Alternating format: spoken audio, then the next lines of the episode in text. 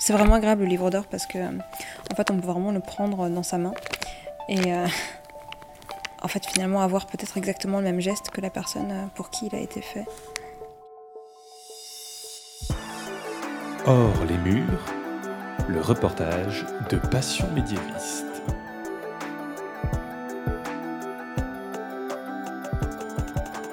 Bonjour à toutes et à tous et bienvenue dans ce nouveau format du podcast Passion médiéviste Hors les murs.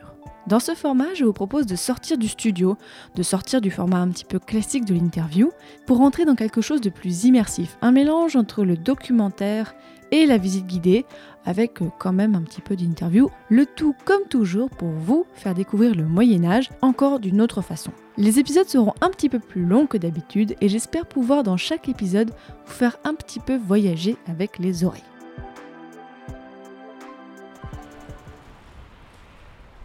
Pour ce premier épisode, je suis retournée voir la conservatrice Louisa Torres et avec elle, nous allons entrer dans les coulisses de la bibliothèque de l'Arsenal à Paris. Pendant une quarantaine de minutes, vous allez découvrir avec les oreilles un centre d'archives, vous allez grimper sur une échelle qui date de la Révolution française et vous allez écouter de l'ASMR parchemin avec des manuscrits du Moyen Âge. J'espère que ça vous plaira. Juste petite précaution avant qu'on commence. Certains passages de ce format nécessitent de bonnes conditions d'écoute. Donc mettez le son à fond ou alors attendez d'être sorti du métro ou de tout autre endroit bruyant pour bien apprécier tout ce que vous allez entendre. Bonne écoute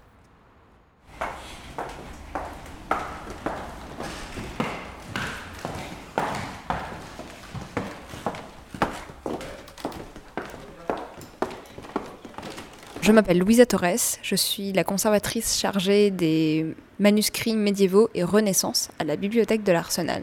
Et j'exerce euh, dans cette fonction depuis juillet 2015, je crois, ça fait bientôt 4 ans. On est en train d'admirer un très beau plan manuscrit du quartier qui a été réalisé par le marquis de Pomy, qui est donc le fondateur de la bibliothèque, à son arrivée dans les murs en 1756. Cet endroit était traditionnellement la demeure des grands maîtres de l'artillerie, donc une fonction qui, euh, apparaît au XVIe siècle.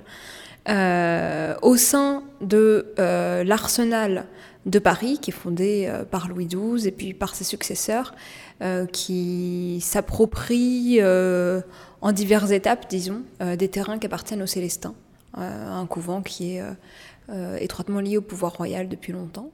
Ils vont construire dans cette. C'est un grand, du coup, pour ceux qui voient un peu euh, Paris, c'est un grand euh, espace qui va du canal euh, qui existe déjà, le canal de la Bastille, à à peu près ce qui est aujourd'hui le, boulevard Henri IV, et puis jusqu'à la Bastille et à la Seine de l'autre côté. Sachant que le boulevard, le, boulevard Morland, qui est aujourd'hui un boulevard, est à l'époque encore un bras de Seine. Et l'arsenal est construit en fait juste sur la muraille de Charles V, à cet endroit-là, au bord du bras de Seine, c'est-à-dire le plus loin possible de la Bastille, c'est-à-dire le plus loin possible de l'endroit où on met euh, les, dépôts d'explosifs, le salpêtre, euh, tout ce qui est plus ou, moins plus ou moins explosif, peut plus ou moins causer du dégât, et posé le plus près possible de la Bastille, le plus loin possible de la demeure bah, du grand maître de l'artillerie. C'est tout un quartier qui a son bailliage euh, à part, il va y avoir énormément de choses, des garnisons, une fonderie de canons. Au début 18e, la fonction est à peu près vidée de son sens. D'ailleurs, elle, elle disparaît mais on donne quand même la jouissance des locaux au marquis de euh, qui s'y installe en 1756 et qui, quelques années après, va se décharger de la dernière euh, charge royale qui lui, qui lui reste pour pouvoir se consacrer pleinement à ce qui est sa vraie passion, qui est la collection de livres. Son ambition, c'est de créer une bibliothèque à part entière, donc il va collectionner énormément de livres à la fin de sa vie, deux ans avant la Révolution française, du coup, parce qu'il meurt en 87. À la fin de sa vie, il aura la plus grande bibliothèque privée de France. C'est vraiment, il s'est ruiné plusieurs fois. Il a racheté en bloc des bibliothèques, celle du Parondès, celle de, une de celles de la Vallière, une des ventes euh, la Vallière, etc. Donc, il achète en masse et il a vraiment cet objectif d'ouvrir, d'installer sa bibliothèque euh, avec du personnel dans les murs de l'hôtel particulier où il habite, donc qui est, qui est aujourd'hui la bibliothèque de l'Arsenal, et de l'ouvrir à tous les savants. Et pour ça, il faut qu'elle soit encyclopédique évidemment puisqu'il faut qu'on puisse y trouver des ressources sur euh, le droit, la théologie, euh, la littérature, l'histoire, que sais-je. Or, il se trouve que euh, l'intérêt pour les textes médiévaux Et l'enluminure médiéval, surtout les textes médiévaux en fait, connaît un peu un renouveau à ce moment-là. Et Pomy fait partie des gens qui sont très impliqués dans ce renouveau-là. Il suit euh, les activités de, l'Académie des Belles Lettres. Euh, il s'intéresse à ce qui s'y passe. Il s'intéresse du coup à cette redécouverte des textes euh, en langue romane essentiellement. Il s'intéresse aussi aux textes latins. Il est bon latiniste. Il est capable de lire un texte en, ancien français ou en moyen français, selon les cas. ce qui fait de lui peut-être pas un spécialiste, peut-être pas un érudit complètement, mais en tout cas quelqu'un de suffisamment averti, disons un bibliophile averti dans la matière. Et donc il a beau constituer une bibliothèque encyclopédique, en fait, il y a quand même des points forts dans sa collection, et notamment tout ce qui s'écrit en littérature et en langue française le passionne. D'où le fait qu'on a un fond très intéressant dans, ce, dans ces domaines-là.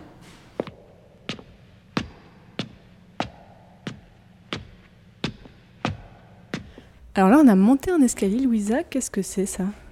Ah, ça, c'est l'escalier euh, qu'on appelle la voûte rampante, qui date du, euh, duc de la Meilleraye, donc quand il était euh, locataire ici, un locataire entre guillemets, au XVIIe siècle. Et d'ailleurs, le, décor est à son chiffre, un hein, décor clairement guerrier qui rappelle la vocation bah, d'Arsenal, à hein, proprement parler. Ça, c'est la demeure des grands maîtres de l'artillerie. Donc lui, il est nommé grand maître de l'artillerie et il refait un peu une série de pièces à son chiffre et, et refait le décor. Donc en fait, ça, c'est l'ancienne entrée monumentale qui est encore l'entrée des artistes. Enfin, personne ne fait jamais attention à cet escalier parce que c'est un escalier par lequel on passe et les visiteurs arrivent sans regarder le plafond. Et en fait, c'est un des éléments de décor assez emblématique. Moi, j'aime beaucoup les canons et les longues vues. C'est un petit peu sombre aussi, c'est pour ça on, on le voit peut-être pas très très bien. Oui, c'est vrai. en fait, ça date d'une époque où, euh, où ce, cet escalier, enfin le bâtiment est deux fois plus étroit en largeur. Et puis, euh, il va vraiment perdre tout son côté central quand on va construire le pavillon euh, d'entrée. donc le pavillon à l'est et le pavillon à l'ouest. Le pavillon ouest est aujourd'hui l'entrée des lecteurs. Et en fait, du coup, ça réoriente le bâtiment avec une espèce d'entrée qui est du côté ouest, alors qu'à une certaine époque, l'entrée était comme ça complètement latérale. Donc cet escalier perd euh, beaucoup en, fonction, quoi, forcément. Mais toi, tu utilises encore eh ben, C'est l'entrée des artistes. voilà, effectivement. Ouais. Bah, je te suis.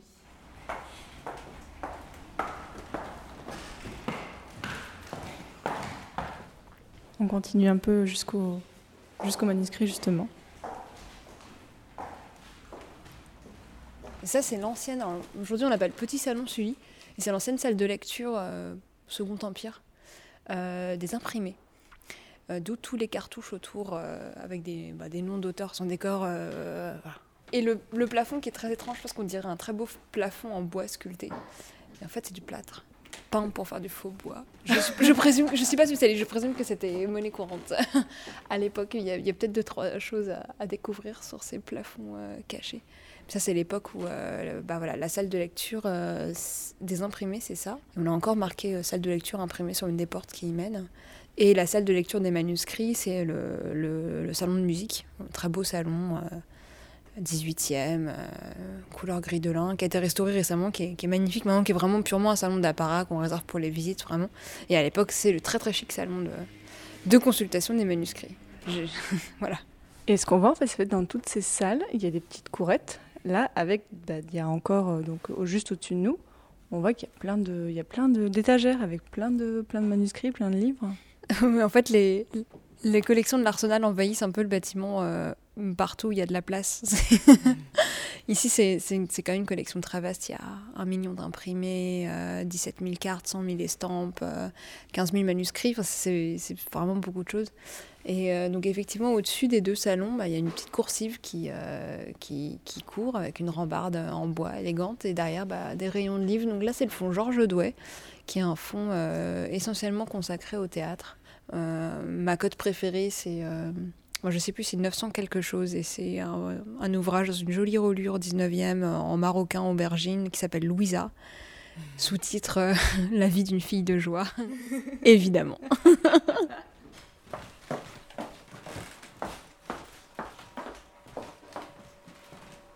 Ça, c'est le grand salon, on donne les conférences. Euh, on a tout un cycle de conférences toute l'année et sur plein de sujets. Euh, on a une espèce de label euh, métier du livre, donc on fait des conférences un peu sur tout ce qui de près ou de loin parle de livres, livres récents, livres anciens, fabrication aujourd'hui, hier, les acteurs du livre, et un cycle d'histoire du livre tous les ans. qui a lieu en début d'année, entre janvier et février. Et voilà, là c'est le salon Naudier, nommé ainsi en référence à cet illustre occupant. Charles Naudier, qui dirige la bibliothèque pendant une vingtaine d'années au début du 19e et qui réunit ici le premier cénacle romantique. la bataille d'Arnani, par exemple, se prépare à l'Arsenal. Et on vient à l'Arsenal écouter Naudier, converser, euh, refaire le monde, draguer la fille de Naudier. Franchement, les plus mauvais poèmes de tous nos poètes romantiques ont été écrits à propos de la fille de Naudier. Et la roue à livre. Ah, c'est une roue à livre dont je suis très fière. Elle est vraiment superbe. C'est dommage que ce soit de la radio, parce qu'on ne peut pas la voir. Elle est magnifique. Euh, c'est la seule roue à livre d'apparat de France. Et il y en a très peu dans le monde. Victor Hugo, qui fut l'un des familiers du, du salon de Charles Naudier, y a fait allusion dans le poème L'âne de 1885, et l'arsenal qui fait, lorsque l'on le secoue, tourner tant de néant sur son pupitre à roues. C'est en fait un ensemble de euh, pupitres tournants qui sont montés sur une roue. On peut faire tourner devant soi. Si on veut par exemple comparer euh, bah, des, éditions euh, je sais pas, plusieurs copies d'un même texte ou plusieurs des éditions, etc. On va pouvoir euh, en disposer chacune sur un des pupitres et du coup faire tourner le pupitre devant soi pour alterner la vue de l'un et de l'autre. Alors, en l'occurrence, celle-ci, elle est monumentale, elle est en bois gravé, c'est du noyer massif, je crois. il est verni, il est magnifique, il présente tout un décor floral très très élégant, 17e, je crois. Et donc elle a plus une espèce de, vocation euh, décorative, ornementale, euh, somptueuse, etc., que euh, vraiment un, usage. je, en fait, j'ai jamais osé vraiment la faire tourner parce que de l'abîmer, mais voilà. Non, elle est superbe, elle est vraiment belle comme tout. Avant, elle était dans le petit salon, tout le monde la voyait, mais maintenant, elle est, elle est déportée dans le salon de Nausier. Mon rêve, c'est de la ranger à l'endroit où on range les manuscrits médiévaux. Elle serait super chic dedans. Mais je crois que c'est pas possible parce qu'elle passe pas la porte. ça reste un rêve. Hein. ça marchait à une époque où on n'avait pas trop de problème avec l'idée d'ouvrir un manuscrit à 180 degrés bien à plat sur le pupitre. Évidemment, absolument hors de question aujourd'hui. Donc c'est vraiment, c'est purement ornemental, mais elle est, elle est vraiment impressionnante effectivement. Ouais. Parce qu'elle elle doit faire ouais, 1m50 de haut par 1m50 euh, ou 70 de large. Donc c'est vraiment un, bel objet. Et, rarissime. Et elle est de fait assez connue en fait. Ça m'est déjà arrivé d'avoir la surprise de gens qui me disent Oh, t'es à l'Arsenal, mais il paraît qu'il y a une roue à livre géniale. Je me dis Comment tu sais ça, quoi? J'ai jamais su, d'ailleurs. C'était un antiquisant qui m'avait dit ça. Et je, je cherche encore à savoir comment il pouvait savoir ça.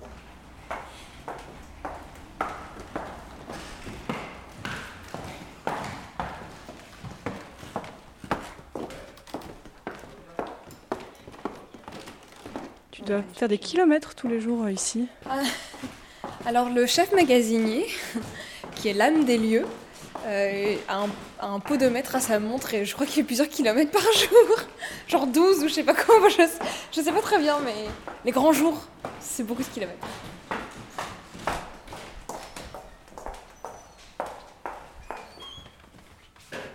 Une partie de ma vie consiste à.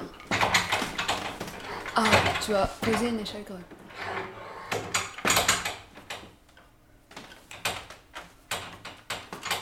Avant, j'avais le vertige, mais ça c'était avant. Elles ont été prises à la Sorbonne à la Révolution. J'ai fait monter un jour un collègue d'un autre département dessus et je lui ai dit à mi-chemin qu'elle datait de 1789 et il a failli tomber. Mais en fait, ça reflète juste un truc marrant, c'est qu'à la Révolution française, l'arsenal va récupérer énormément de livres, parce qu'on va être dépôt littéraire, et on va se servir euh, dans les autres dépôts littéraires aussi, parce qu'on va devenir bibliothèque nationale publique. Mais on va aussi prendre du, mobilier pour meubler la bibliothèque. Donc on va prendre des échelles, on va prendre des pendules, on va prendre la roue à livres. Tout ça, c'est juste vraiment fonctionnellement, quoi. On va prendre une pendule absolument magnifique, mais on la prend juste pour donner l'heure en salle de lecture.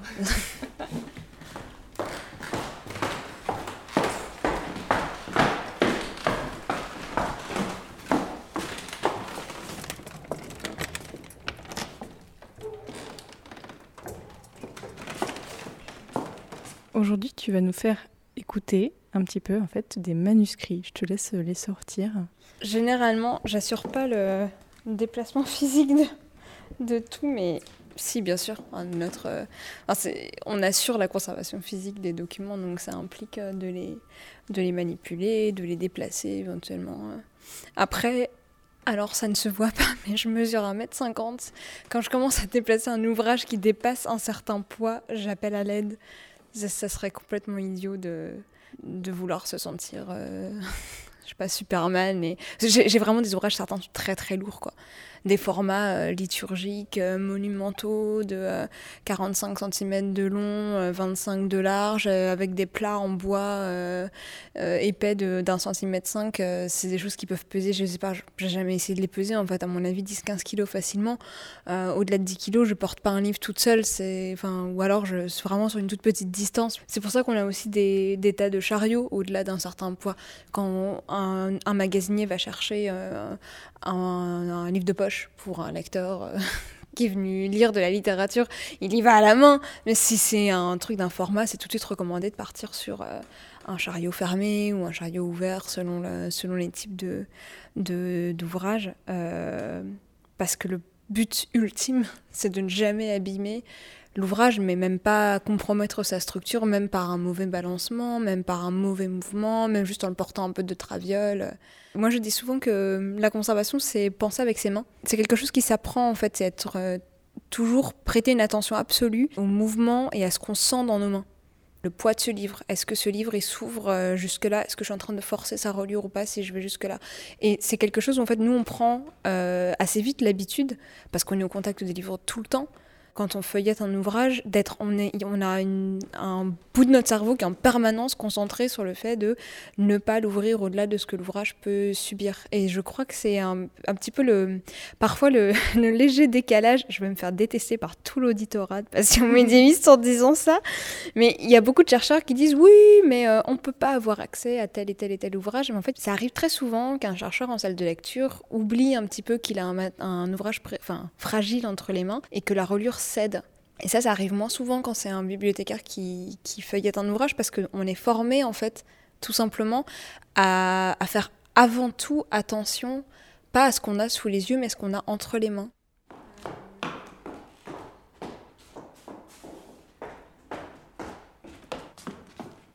Alors là, j'ai sorti un évangéliaire euh, à l'usage de Paris, du XIVe siècle.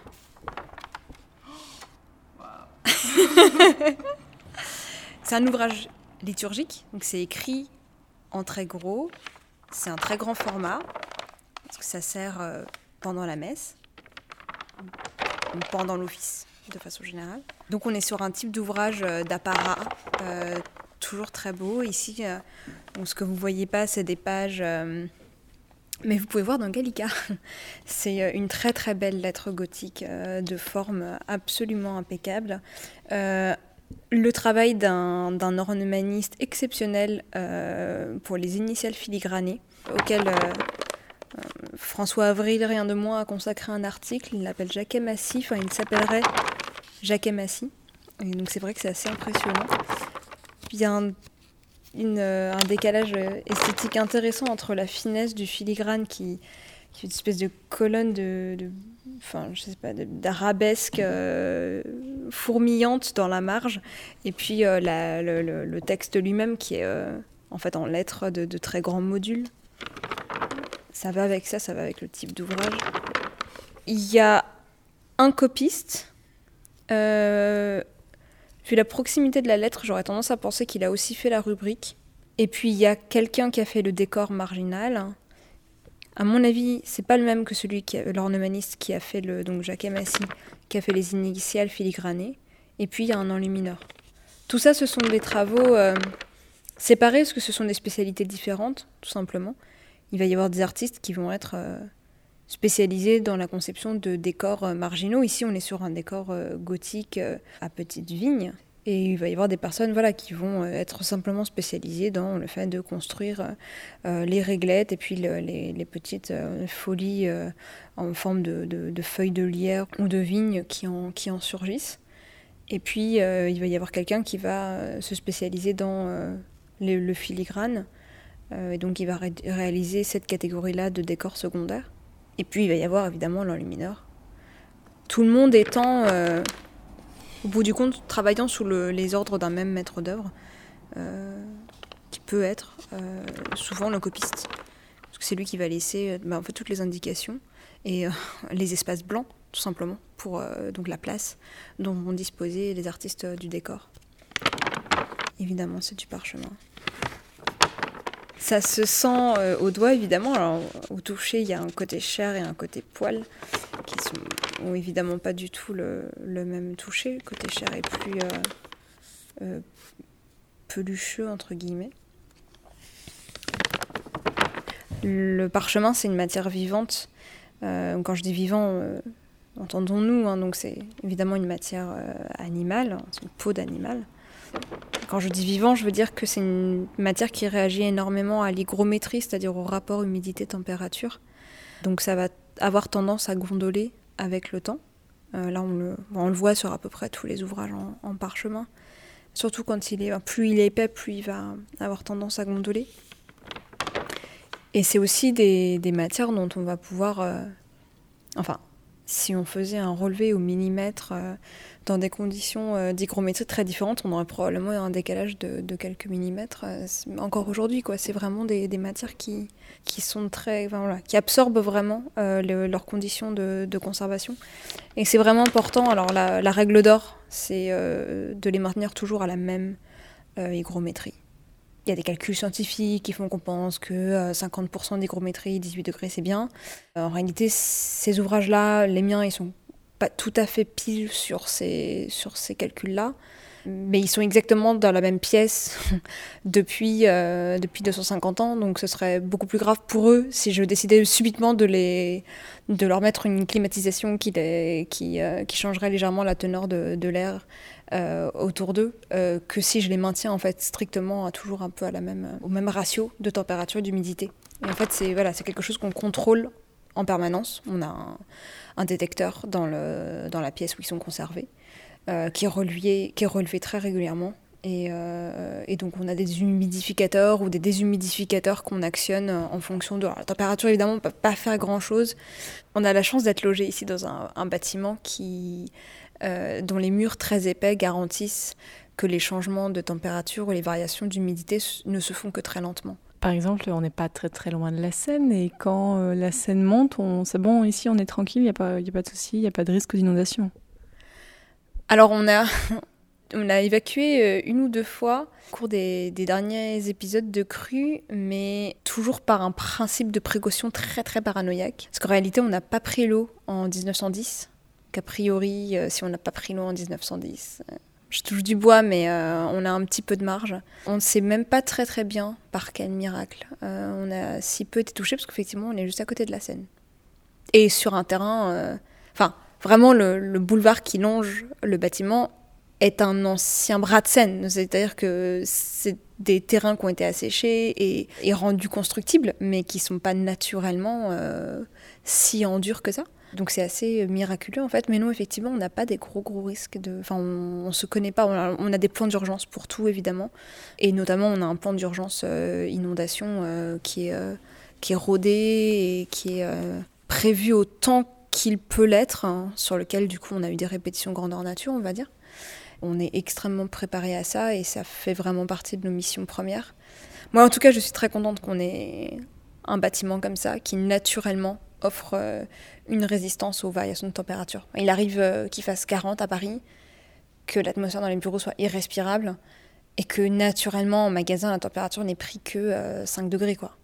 Sur 20 pris à l'extérieur. Il y a vraiment une, euh, isolation euh, formidable et ça c'est une chance euh, extraordinaire. C'est tout simplement dû à l'âge du bâtiment et l'épaisseur des murs. hein. C'est pas plus compliqué que ça. Puis bon, avec des pratiques de précaution, fermer les volets, euh, euh, contrôler, contrôler, contrôler tout le temps. Les documents qui souffrent le plus étant les reliures euh, faites en parchemin, parce que là, pour le coup, euh, le parchemin est vraiment tendu contre les, aides et reliures. La moindre variation va, vraiment aller euh, jouer très très fortement contre le- les contraintes du matériau et, provoquer des déchirures. Ça, c'est vraiment le. Pour moi, c'est les, objets les plus fragiles en fait. Autrement, le parchemin est bien plus solide que le papier. Ça, il n'y a pas photo. Le manuscrit que tu as sorti, il est utilisé, enfin il est, il est souvent consulté par des, par des chercheurs ou par des étudiants? Alors celui-là, non. Mais il faut dire qu'il est numérisé sur Gallica. Donc, euh, je pense que ça diminue la nécessité des chercheurs de le, de le voir. Les consultations, c'est. En fait, ça varie énormément au gré des recherches. Il va y avoir un moment où il va y avoir beaucoup de travaux sur, euh, j'en sais rien, les Célestins, euh, et donc euh, les collections provenant des Célestins vont sortir beaucoup. Il va y avoir un moment donné où tout aura été dit sur les Célestins, et donc il n'y aura plus une nécessité aussi grande d'avoir recours aux manuscrits originaux. Il y a aussi beaucoup de choses qui sont microfilmées. J'ai une jolie politique de numérisation aussi sur Gallica avec beaucoup de choses. Notamment, j'ai mis tout Philippe de Mézières dessus. Euh, allô, les gens qui travaillent sur Philippe de Mézières. Mais la fréquence de, de consultation d'un manuscrit médiéval donné est pas immense, immense. Après, je dis ça, mais celui sur lequel j'ai fait ma thèse, euh, je l'ai revu récemment. À l'époque, il était intact et sa reliure était abîmée, donc je cherche à savoir qui est le sagouin qui est passé derrière moi.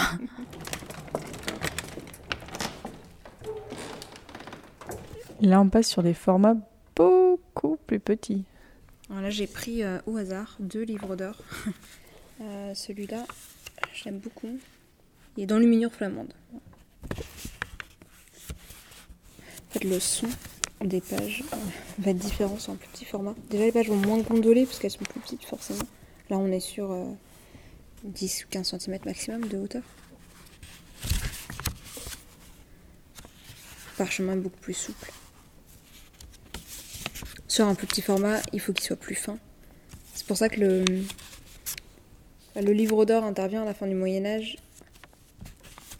Parce qu'il y a une demande, parce qu'on a envie d'avoir des livres de prière, parce qu'on a envie d'avoir des livres de prière chez soi, etc. etc. L'histoire du livre d'or est, est bien connue. Mais euh, techniquement, c'est aussi devenu possible à ce stade-là de l'évolution du livre de fabriquer des tout petits formats.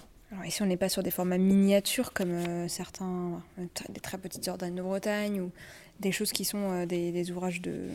Enfin, des, réalisations un peu de bravoure. Mais tous les livres d'or sont comme ça, sur des petits. Enfin, la plupart sont des petits formats poche, comme ça. Celui-là est intéressant parce qu'il est en fait, au fond, assez peu décoré. Il vient rappeler que tous les livres d'or n'étaient pas enluminés, loin, loin s'en faut. C'est vraiment agréable le livre d'or parce que en fait on peut vraiment le prendre dans sa main et euh, en fait finalement avoir peut-être exactement le même geste que la personne euh, pour qui il a été fait. J'aime beaucoup ce Christ en croix.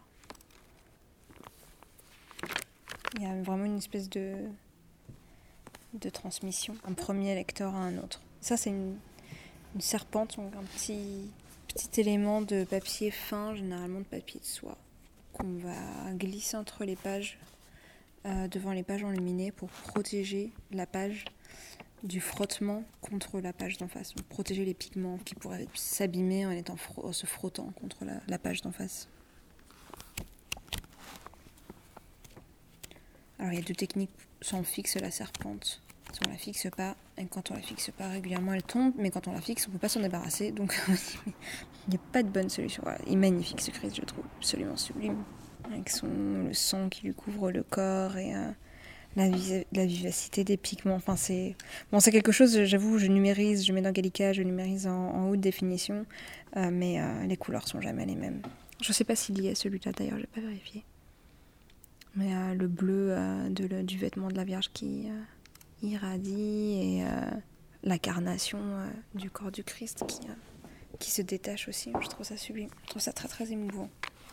Heureusement, dans mon métier, il y a des moments comme ça où juste je m'émerveille de ce que j'ai de ce que j'ai entre les mains.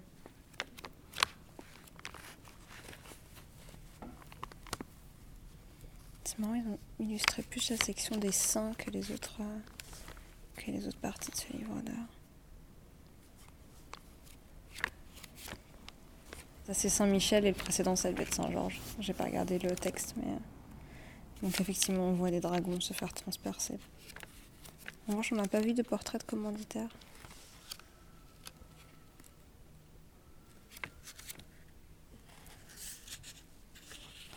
Et le petit papillon qui nous indique que cet ouvrage a été restauré en mai 1949.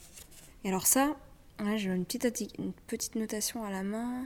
Manuscrit moitié latin et moitié flamand.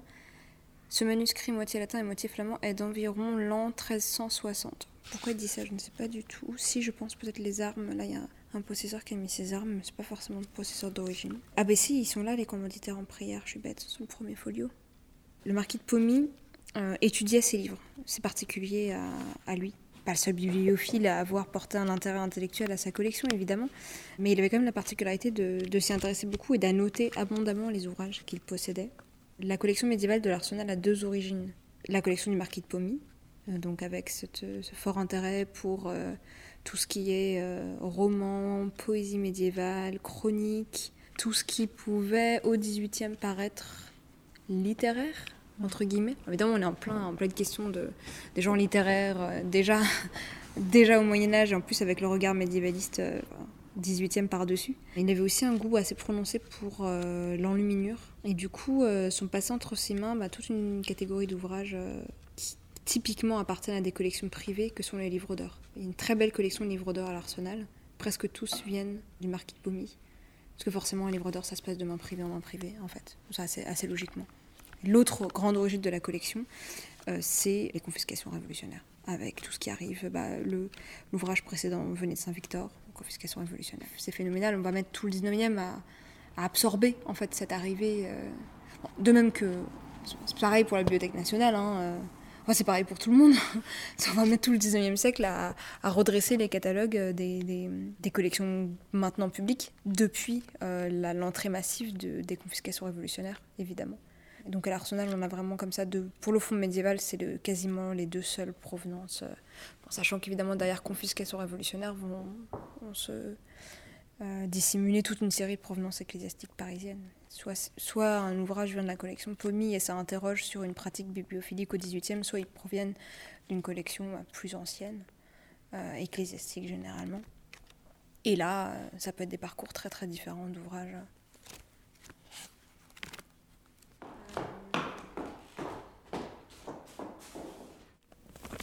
Oui, parce que fait, je t'ai montré deux, deux reliures de restauration, et ça, c'est une reliure euh, marocain. Ça veut dire quoi?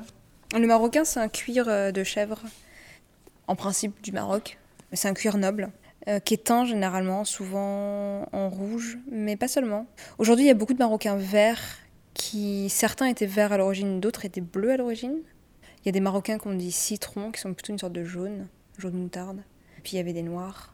Dans tous les cas, c'est des cuirs avec un grain euh, assez large, euh, mais avec un grain, euh, donc par opposition à un veau qui va être beaucoup plus lisse. Donc on trouve très souvent avec au moins un décor de filet doré, parce que c'est et puis un décor au dos. Ici, un décor 18e euh, très typique, parce que c'est des cuirs d'apparat, donc si on a les moyens de, de relier un ouvrage en marocain, assez logiquement, on va, on va la sortir d'un décor au moins minimal, on va pas le laisser nu, quoi.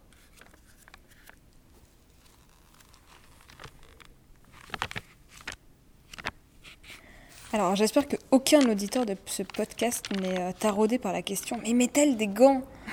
Parce que si vous écoutez Passion médiéviste, vous devriez savoir qu'on ne met pas de gants pour consulter un manuscrit. euh, Pour consulter rien du tout d'ailleurs. C'est vraiment très mal, les gants. Ça transporte la poussière, ça vous fait perdre complètement. Parce que ce que je disais tout à l'heure sur la main, ça fait perdre toute sensibilité au bout des doigts. Tu peux pas. En plus, moi, ça m'est déjà. Ça m'est... Moi, une fois, ça m'est littéralement arrivé de me faire agresser par un journaliste à qui j'ai dit non, non, j'ai expliqué patiemment pourquoi je mettais pas de gants pour manipuler un ouvrage qui en plus avait été rogné, donc euh, c'était du, un papier du 15e siècle euh, sur le grand armorial équestre de la Toison d'Or. Les pigments vont jusqu'au bord des pages parce que le- les pages ont été rognées, donc c'est extrêmement compliqué à manipuler, il faut beaucoup de précautions. Et il a juste considéré que... Alors il y avait un tout petit peu de mansplaining hein, derrière, mais euh, c'était un monsieur corpulent et âgé qui a décidé que moi j'étais une jeunette et que probablement je ne savais pas de quoi je parlais. J'ai je lui ai expliqué en long, en large, en travers pourquoi non, je n'utilisais pas de gants pour un ouvrage pareil. J'ai essayé de lui dire, mais monsieur, si vous lisez pas le journal euh, dans le métro avec des gants, parce que vous pouvez pas tourner les pages, parce que vous risquez de les corner, a priori, a fortiori, c'est pareil. Pour un, un ouvrage en papier du 15e siècle, vous avez encore moins envie de corner les pages. Mais non, ça l'a pas du tout. Enfin, je sais pas. pour les- Mais pourtant, moi, j'avais été euh, aux Archives nationales. En fait, ils proposent des gants. Pourquoi on les propose alors? Je pense que c'est essentiellement pour protéger les mains des, euh, des lecteurs. Parce que pour avoir passé, bah, pour passer une partie de, ma, de mes journées les mains dans des. C'est pas poussiéreux, les, ouvrages du fond euh, médiéval sont pas poussiéreux parce qu'ils sont dépoussiérés régulièrement, mais tout ce qui est euh, boîte d'archives, euh, bah, c'est gommé à la pièce euh, de temps en temps. Donc globalement, c'est quand même des poussières très agressives pour la peau. Donc effectivement, moi, ça m'arrive de porter des gants pour manipuler les archives de la Bastille, par exemple, mais c'est juste pour ne pas... Parce qu'au bout d'une demi-heure, j'ai les mains qui grattent. J'adore l'odeur du vieux parchemin. J'aime sentir le vieux parchemin à la fin de la journée.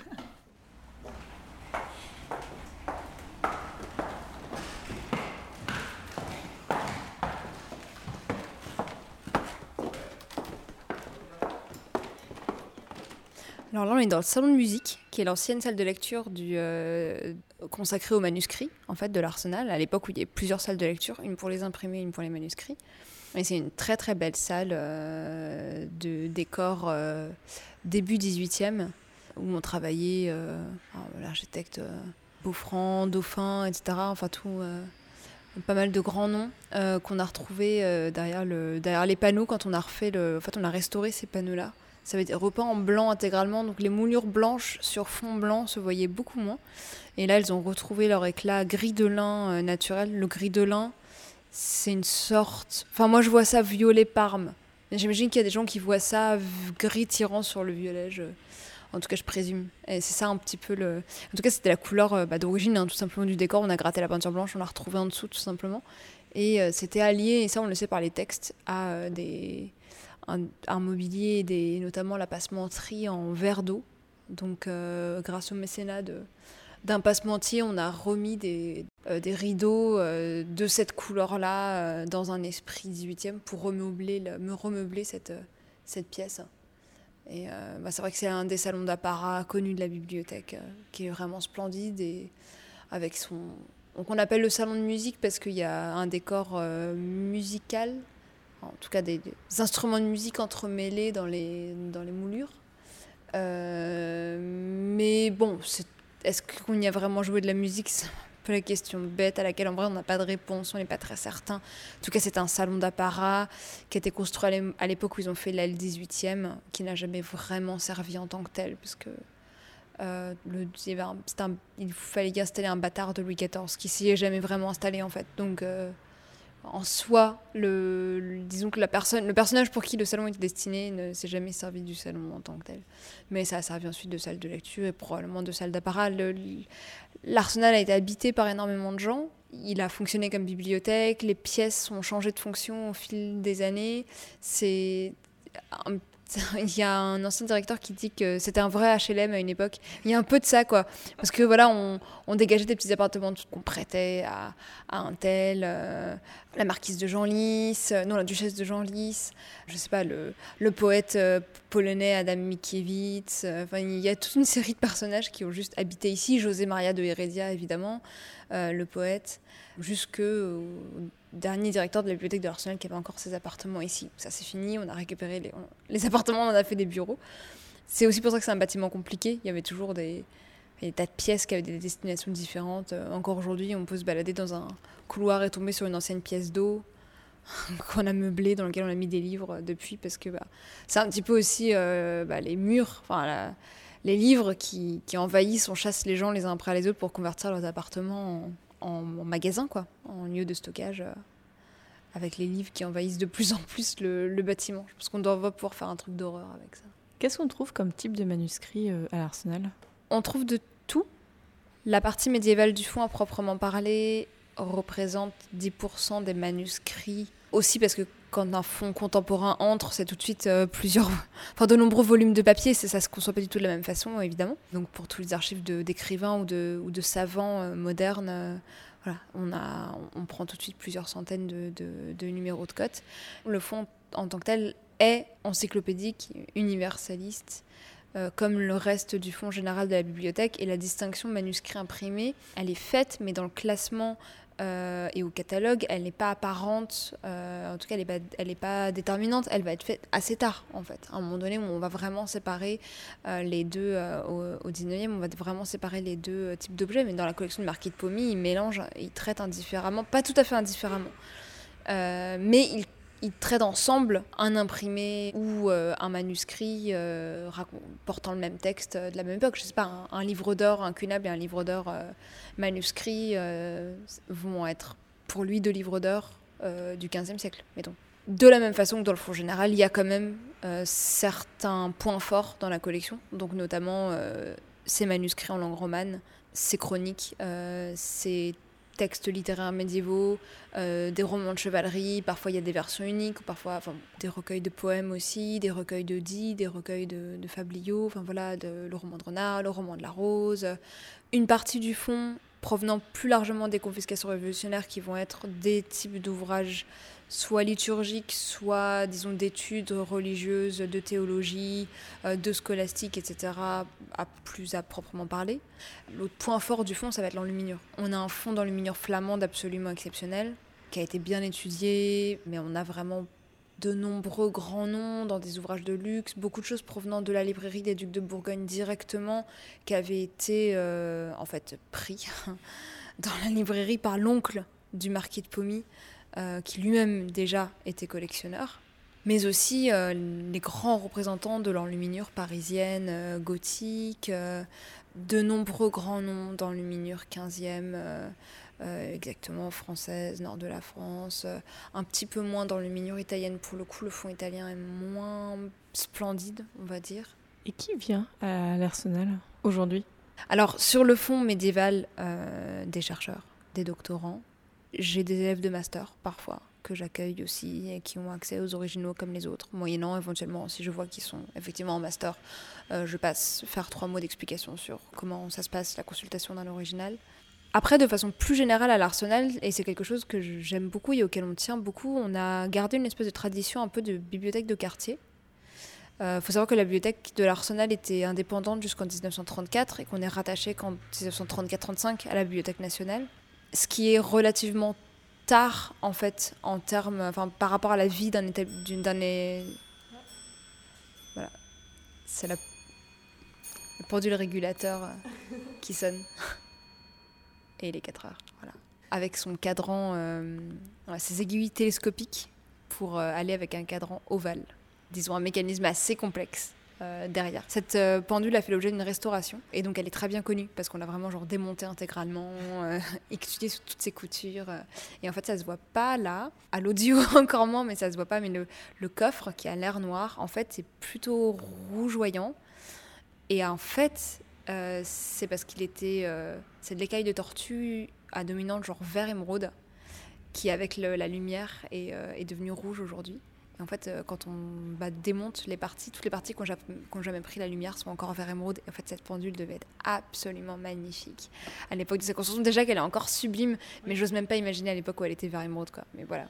à la bibliothèque de l'Arsenal, on a gardé du coup cette tradition d'avoir un grand public et des gens qui viennent juste lire. C'est assez propre à notre euh, façon d'accueillir le public. On tisse un lien particulier avec ces gens qui vont être juste des gens qui habitent le quartier, parfois même pas forcément, mais euh, qui viennent sur euh, leur temps libre lire de la littérature à l'Arsenal, juste des livres. En fait, c'est assez merveilleux d'être une bibliothèque de recherche et d'avoir encore dans nos salles euh, des gens qui viennent juste pour bouquiner euh, des choses qu'ils pourraient fondamentalement acheter en ligne ou aller emprunter dans la bibliothèque. Alors, bon, on a quand même des fonds anciens, des, choses qui se trouvent plus difficilement en, bibliothèque. En fait, on avait le dépôt légal de la littérature euh, dès le début 19e et jusqu'à une période très récente. Donc, on a aussi un fonds de littérature moderne et contemporaine bah, complet, parce que par définition, du coup, il n'y a pas de tri en termes de qualité ou de, cohérence avec le reste des fonds, etc. c'est vraiment du pur dépôt légal. Mais voilà, il y a des gens qui viennent consulter ça, quoi. Et moi, ce que j'aime bien raconter, c'est une histoire euh, de euh, fan de radio à fan de radio, c'est des gens qui connaissent l'émission euh, Rendez-vous avec X de France Inter. Lorsqu'ils ont clos l'émission, lorsqu'ils ont arrêté, le, le, journaliste avait révélé qu'il ne voulait pas révéler l'identité de Monsieur X euh, mais qu'en revanche, il, a simplement raconté qu'il s'était rencontré un jour à la bibliothèque de l'Arsenal. Et franchement, c'est super chic.